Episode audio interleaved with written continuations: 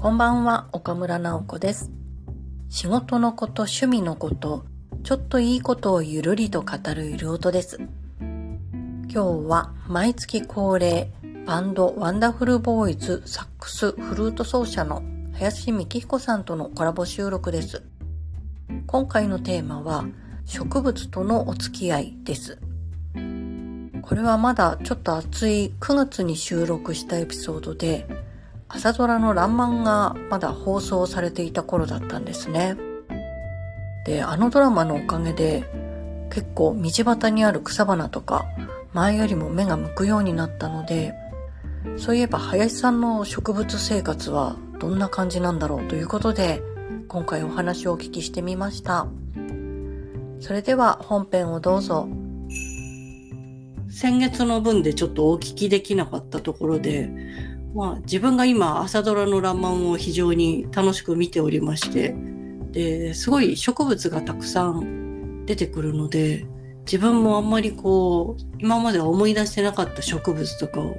よく見るようになった時に、あ、子供の時はこうだったなとか、あ、昔からこれ見てたなとか、いろいろ思い出すことあったんですけれど、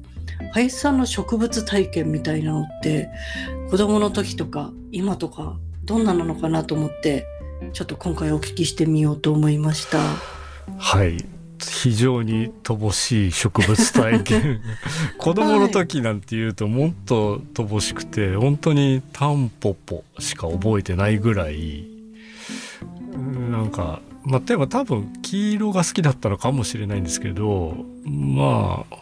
大体植物っていうと何でしょうね。緑の葉っぱが多いイメージそれぐらい乏しいんですけどその中でへどこにでも咲いてるタンポポっていうのはこう目がいっていたなって一番覚えてるのはそれぐらいで、ーなんかあの、短歌をやってると、短歌の歌の中に植物の名前を読み込む人はすごいたくさんいて、はい、まあ、動物だったり植物だったりで歌会とかでこうそういう歌が出ると知らない植物だとまず調べないと 風情がわからないみたいな ところがあって。でも歌やってる人はなんかすごいそこのストックがすごいんですよ季節と。確か自分のその体験とその植物をこう重ね合わせるみたいなことが、もう頭にインプットされてるからふっとなんか結びつくんでしょうけど、うん。そのたんびに調べて、あこれそういう名前だったんだ、よく見るけど、とか、一個一個インプットしてはその日で忘れちゃうみたいな。まあ一番こう季節を表すのに適したなんでしょうねあの素材というか ねだから、なんかパッとそれをこう暗唱できる人とか、なんかそういう読み込まれた歌、こういう歌もこういう歌もありましたよね。えーそうなんだとかなんかこう、植物を植物だけじゃない役割として見ることが大人になってちょっと増えたところはあります。確かに。教養を図るものなんだと思って 恐ろしい植物。そういうとちょっとまた恐怖感が増えますけれど。そうそうなんですよね。でも大人になって山登りとかされたら子供の時よりは大人の方がもっとなんか仲良くなってる感じはあるんですか？いやまあ確かにその目は行くしやっぱり同じくあの気にはなるんですよ。この赤いのなんだろうなとかあまり街中で見ないなとか。なんかその時にやっぱり名前を知りたいけどや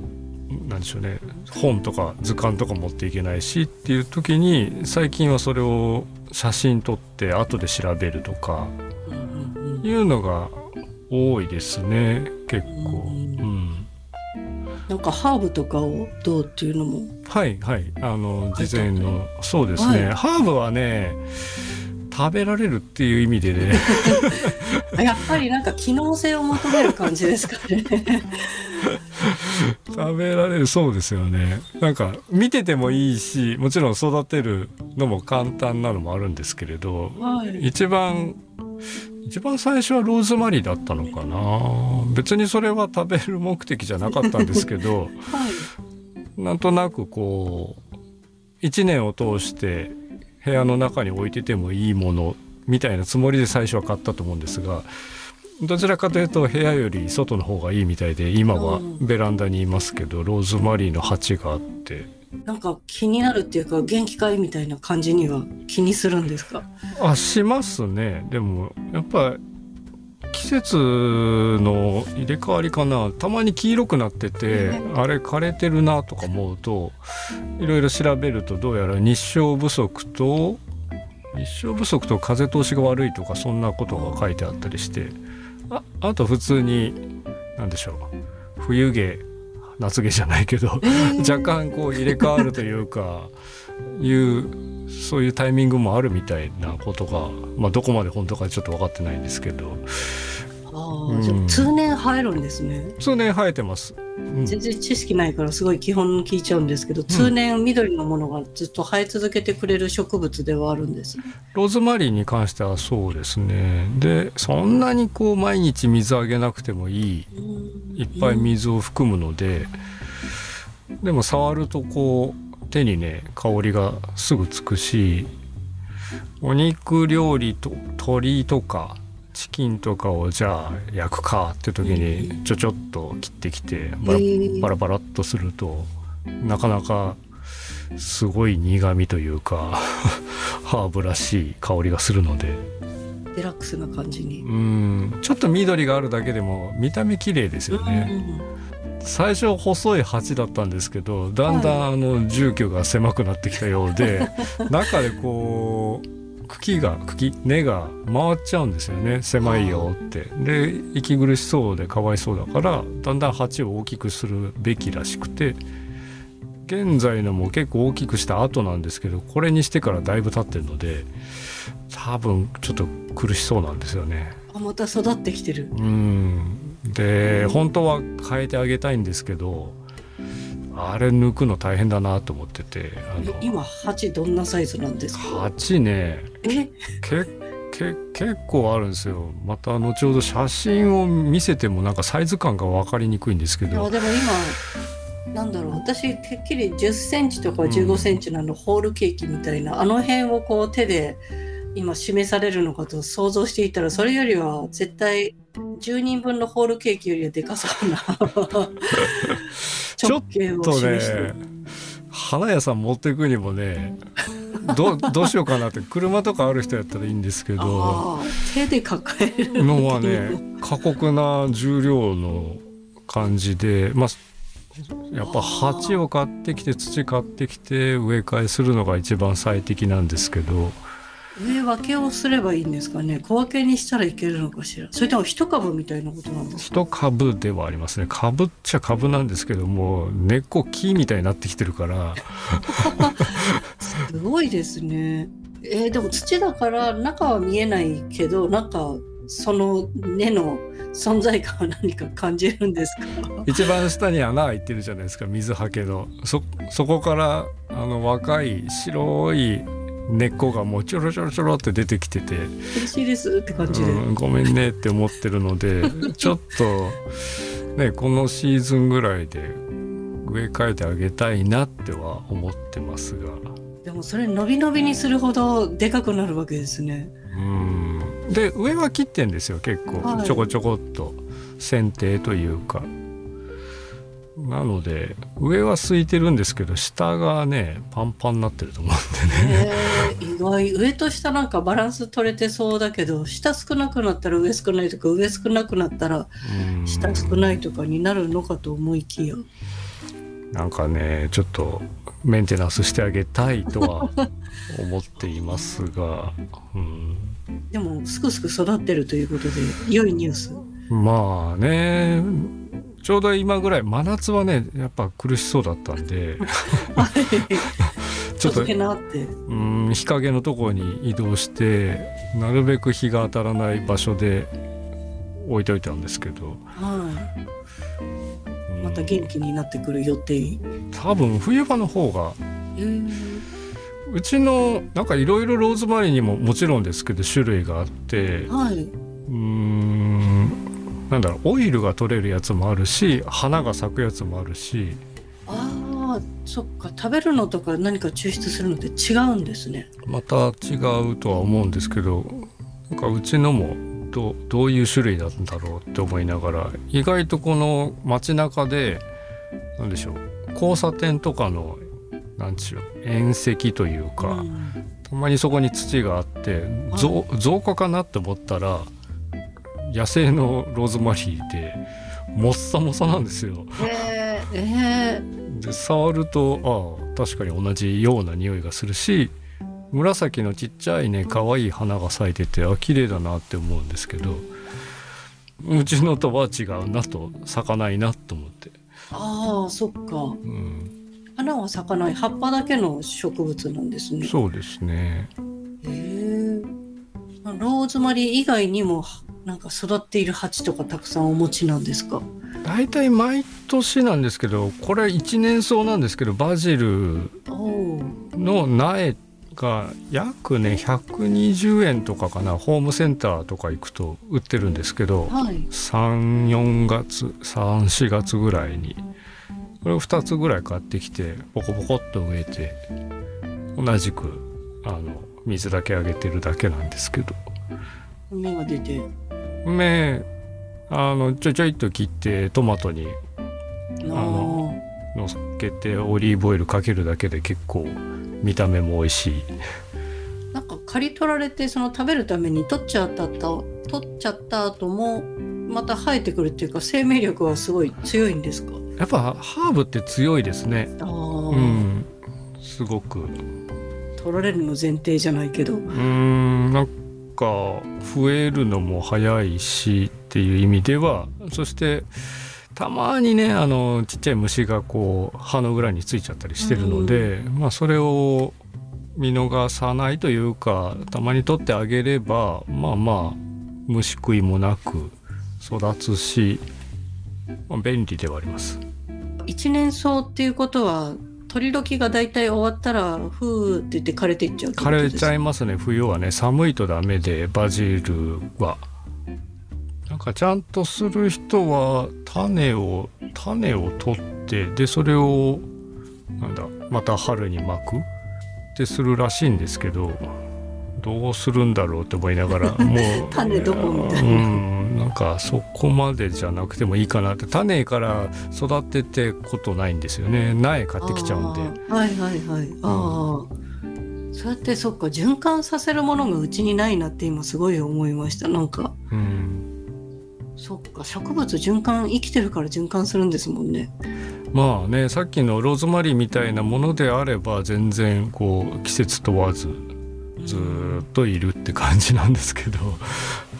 なんか何代目何代目みたいに種植えて取って、ね。種植えて取ってって、そういうサイクルを感じられる生活があるんだって今すごい思って、もちろんね種が取れる方がいっぱい苗も作れるし。ローズマリーの種はないローズマリーはねなかなかねあの根付かすのが大変らしくって。はい。あらあの枝を切ってそこを水につけといて根っこが出るか出ないかみたいな感じで。でそれが根付くのはなかなか大変っぽいのでさすがに買ってきちゃった方が早いし。葉っぱからいけるんですねやろうと思ったら。できるようですけどね、えうん、やったことはないまま今あのパンパンの人が。ー そうかまあでもそこまで大きいとなんか元気ないと気になりそうですね。ちょっとねあれどうした？と思ってなんか そのまま枯れちゃうのはちょっと寂しいなって思うからなんとかしてあげたいなってなるんですけど、うん、それぐらいの長い付き合い67年もっと、もっとかもしれないですね。え。経ってるかもしれないなって思いました。ね。えーしばらく本当一緒に暮らしてる感じですね。うーん。だから鉢変わるとかなり印象も変わると思うんですけどね。はい。でもさっきのこの大きさをそれ以上にするってことですもんね。ねえ。どうしようかなってそのそこでちょっと戸惑いがあるので。そっか。根を剪定じゃないけど根切りじゃないけどそれで自分たちのサイズにキープするやり方もあるんですかね。まあなきにしもあらずでしょうけれどね今のサイズに合わせるちょっと難しそうだなとかなんかそこまでのテクニックと知識もまたねないので多分まあよほどのことがない限り強いと思うので枯れることもなさそうなんですけどあれはあれで。うん。まあ、そういう意味でハーブは何でしょう付き合いやすいなって思いましたね。なんかローズマリー成功したら次もなんか増やしたいなみたいのはあるんですか？そのローズマリー以外でやってみようとか。いやいや鉢が3つ4つ増えるとかよく観賞用植物みたいの、うん、本当にフリークみたいな人って家中緑みたいになってたりするじゃないですか。ね、あんまり一回買ってみたりしましたけどななんだろう。えー、っとパクチーとか、はい、食べれる系をいろいろとやってみましたけど結構大変だなと思ったりあの意外と水やりのペースが違ったりとかトマトのプチトマトとかやってみたりとか、はい、うん。なんか日照時間もあるしまあこんなもんかというところで えトマトは収穫できたんですか？ちょっとできましたけどね。なんかまあバジルだけでいいかなって。ちょっと強い植物で。うん。そこまで入れ込まなくてもいいかなってなりましたねあとはその機能性とは別に本当に観賞用で人によっては切り花買ってきたり生け花したりとか、なんか飾る用をめでる人もいますけど、林家はそういう文化はありますか？いやあんまり自分で買ってきたり切り花を置いたりってなくて、はい、たまにあの演奏会とかの時にいろいろな人がこう持ってきた教室に持ってきたお花、はい、記念で。でそれを皆さんで持ち帰ってくださいって渡されたやつとかをしばらく置いとくとか。そういうのはありましたけど。なかなか難しい。うん。あれはあれの良さはわかるんですけどなかなかこう限りある命というか。うん、そうですね。なんか、うん、水吸わないまんま、うん、さようならだったのみたいな。君はうちの水は吸わずに行ってしまったねみたいな。なんか私の切り方が悪いのかなとか、うん、こう水のやり方が何かいけなかったのかなとか、うん、反省して終わることが多いかも。うん、なんかあんまりこう心が前向きにならないというかその姿自体は綺麗なんですけど一日もしたらねもう元気が、うん、朽ち果てていくのが、まあ、それをドライフラワーにしてる人とかもいるんですけど、ドライフラワーもやってみたけどまあ自分じゃなくてもいいかなとか思ったりして、うん、確かにね。好きな人はすごいこだわるんでしょうね、うん、自分もなんか命を預かる責任感みたいな感じになっちゃって。ちょっと気楽にはお付き合いできない感じが少しあるかもしれないですね、それの到着着地点がローズマリーっていう、いやでもなんか健康に育ってていいですね。ようよう元気っていう感じで。そうですよね。ちょっとそれはこっちはある意味元気もらえるかもしれない。青々してんねっていう。こっちちょっと元気ないけど君は元気だねみたいな、うんうん、そうかもうさっきの山の話腰折っちゃってたんですけど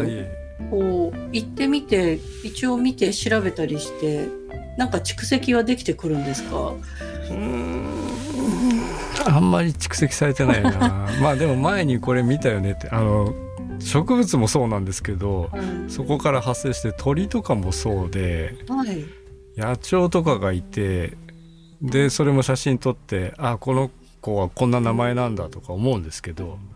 また違う時に行った時にあこの間見たあれだよねってもう全然覚えてない。っていうことだけ覚えてるこの間も撮ったしこの間も調べたよねこれって思うんですけど 結局名前覚えてないっていう、うん、どうやったらあれは頭に叩き込まれるんですかね、ね、歌で読める人とかすごいなりたい気持ちはあるんですけど、うんルートが見えないみたいな。山だけ見えるんですけど、途中の行き方が分かんないみたいな。なんかでもそうですね。安易に検索できるからよくないのかな。ああそうか。もうそれでインスタントに納得しちゃうみたいな、うん。あこれは目白ですね。とかそれで終わっちゃうっていうかね。うん。そこから深く入っていかないというかだろうちっちゃい時図鑑がうちにあって多分昆虫とか植物もあったかもしれないんですけどなんかあの図版のそういう図図鑑の探し方が下手くそなんですよ。なんかこう特徴を一応見てそれっぽいところを見ても行き着くことがまず少なくて多分そこがうんつまずきの最初だった気がして文字の辞書だと一発で行くじゃないですか。はいはいあれは気持ちいいんでしょうね、うんきっと自分にとうんうんって。なんかその図鑑の探せなさみたいのがなんか記憶に残っちゃって図鑑が苦手だなって今すごいうん思い出した気がします。ねそれこそ植物ってこう何々かの何々ですとか、うんうん、バラ科のなんとかですとかえこれバラなのとかあんま見てるとすぐわかるみたいな。っていう何かこうやっぱりコツがあるんでしょうねこれは何々系だなとかねそうですよね。あまり図鑑とかは見ずにもうスマホで検索する感じですか？図鑑はねないですもんね手元に。あうあ、んなんか数年前にちょっと試みて例えばポケット図鑑みたいななんかこうん。うお散歩してる最中によく見る草花だけみたいなうん。やつを一応買ってなんか5月6月とか9月10月とか、うん。多分この辺とか赤い花って書いてあるとかうん。見るんですけど特定できた試しがあんまりなくて。そこになんかないマイナーなものなのかそれとも私がまなんか見つけ方が下手くそで載ってるけどまだ行き当たってないのか。うん。答えが出ないままなんかもったいないから本だけあるんですけど、はいはいはい。まあでも照らし合わせ、まあ、スマホの情報とそっちの本紙の情報と付き合わせしたりするといいこともあるのかもしれないですけど、あでも最近はあの私 Google Pixel 使ってるんですけど、はい。あのスマホのカメラだとなんかレンズって言ってはい映したものを検索してくれる機能が最近ここ12年では普通についてて、うん本当に迷ったらっていうか本当に知りたいと思ったらうん、ちょっとずるい感じだけどそれ使うみたいな。あれはいいと思いますよ。あの別に iPhone というか iOS な人たちも使えるし。まあ一回それで写真撮っといてリアルタイムじゃなくても、あの電波がない場合でも写真だけ残しとけば後で電波あるところで検索できるしとか。あそれでさっき山で写真で撮っておくって言われてたんですそうね。なんですよ。結構そこでやってると時間食っちゃう場合もあるし休憩時間だったらいいんですけどうんああ気になるけどなんだかまだ分かんないけどこの ルートの途中は厳しいみたいなじゃあ降りてからの茶屋で調べるかとかちゃっと撮っととい。て帰りの電車であああれだったとか分かるとちょっとすっきりはしますよね。そうそれをなんか手で写したり書き写したり名前を何か刻み込む作業をした方がいいんですかね。でしょうね多分ねやっぱり写真撮って「なんとかです」って名前だけ飛び込んでくるから分かった気になるけど何も使ってないですからね。うん。指とかうん。感覚的なものを。やっぱどっか手書きか。うせめてメんモるぐらいはしといても。まあさっきのなんでしょうお散歩日記じゃないですけど今日の何時頃に見つけた黄色いやつで名前書いて ちょっとだけこうひょろひょろっと絵を描いてそうするとちょっと動かすしもう一回刻まれる。しそれが例えばネットのノート的なものであればなんかウィキペディアみたいな 何かを引用してきてとか。あさっきの岡村さんのこれを使った歌を引用してくるとか、あそっか。ストックすればいいのかどっかうに。ん無理やり情報を自分で集めてくるというか自分が理解する形になじませるというかあでもそれお散歩のしがいがあっていいかもしれないですね。なんか自分でこう調べるとなると大変だけど写真に撮って採取してくるみたいなうんうん方式にしてその採取をちょっと目的にしたら歩くのが楽しくなるかもしれない。うんうんうん。ちょっとね今までは真夏は厳しかったけど今からなら できるし。なんか最近歩かなきゃいけないと思ってるんですけど真夏は無理だと思っていて、でも歩くモチベーションをどうしたもんかっていうのはちょっと悩んでたところなんですけど、今のお話で道端のことからネタを拾えばうん。意外と遠くまで行く気になるのではないかとうん。ちょっと思いました。とかさっきもちょろっとお話に出ましたけどあの野鳥も面白い季節に、にあの飛び交うというか移動するからはい。でこっから木があの落ちて枯れ木になってくると姿が見えやすくなってくるので。ああそうか。はい。止まってても見えるみたいな。だから冬の方があの鳥好きの人にはシーズンみたいですね。見えるから。見えるから。へえあああのゴーゴーグルじゃないや双眼鏡を買って。あれは鳴き声とかもセットで覚えた方がいいんですやっかね。ぱ覚えてるんでしょうね すごくねそういう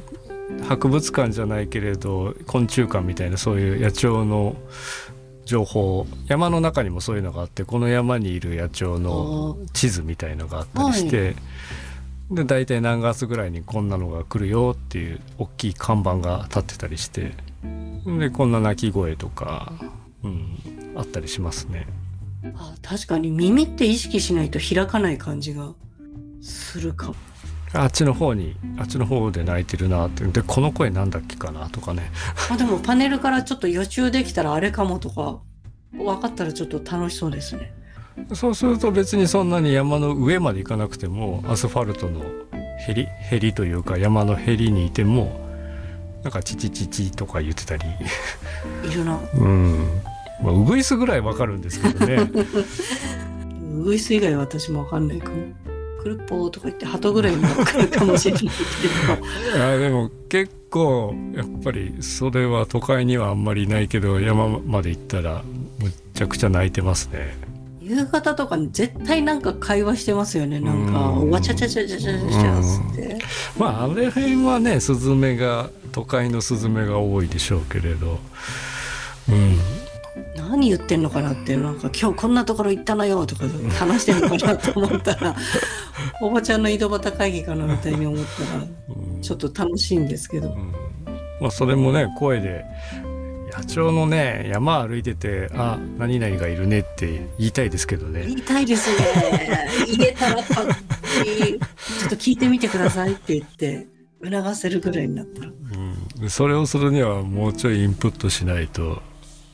下準備かな。この山にはこれがいてっていう。でこんな鳴き声とこの名前をセットで覚えておくみたいな、でもその付け焼き場でもあの鳴き声だからこれって言ってあうん。これが鳴いてますねとか、うんうん